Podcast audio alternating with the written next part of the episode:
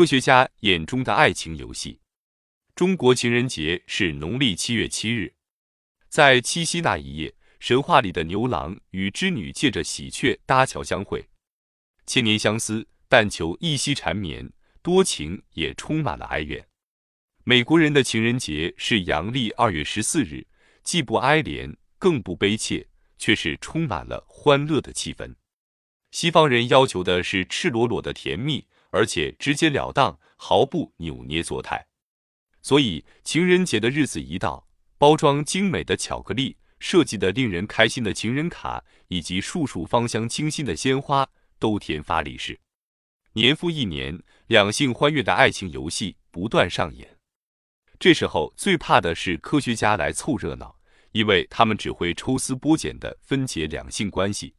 其结果总是把柏拉图式的爱情境界破坏无疑。两性结合是增强基因的生命力，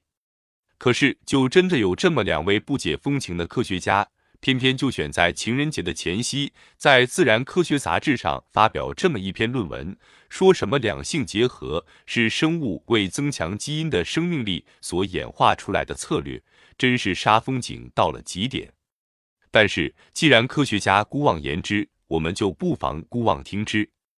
而且我也真想知道这两位科学家，一位是印第安纳大学生物系的博士候选人，另一位是他的老师，到底用什么方法写出这样唐突的爱情结论？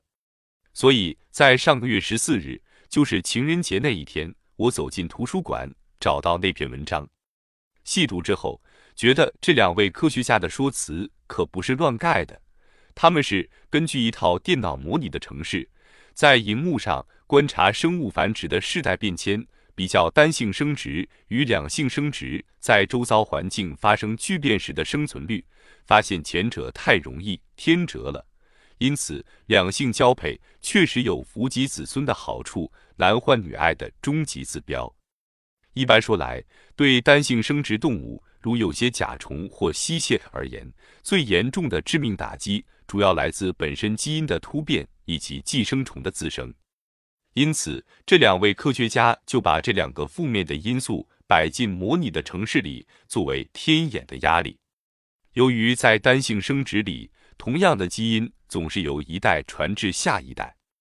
这种照单全收的方式造成两个致命的后果：第一，基因若发生有害的突变，则只有一直累积。数代之后，到了不可收拾的境地，只有走向灭亡。第二，同样的基因一直紧直，就容易受到新的寄生虫的侵袭，也容易被病毒感染。几代下来，也很快就到了绝子绝孙的地步。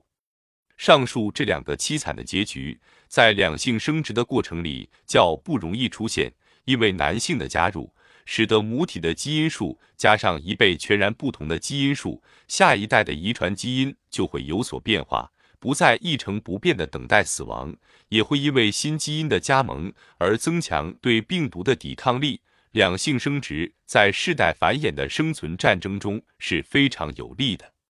所以男欢女爱就是为了保证生存的最终极目标，一宜多子多孙。昨天上课。追不及待把上述心得和全班的同学分享，只听得一声娇斥。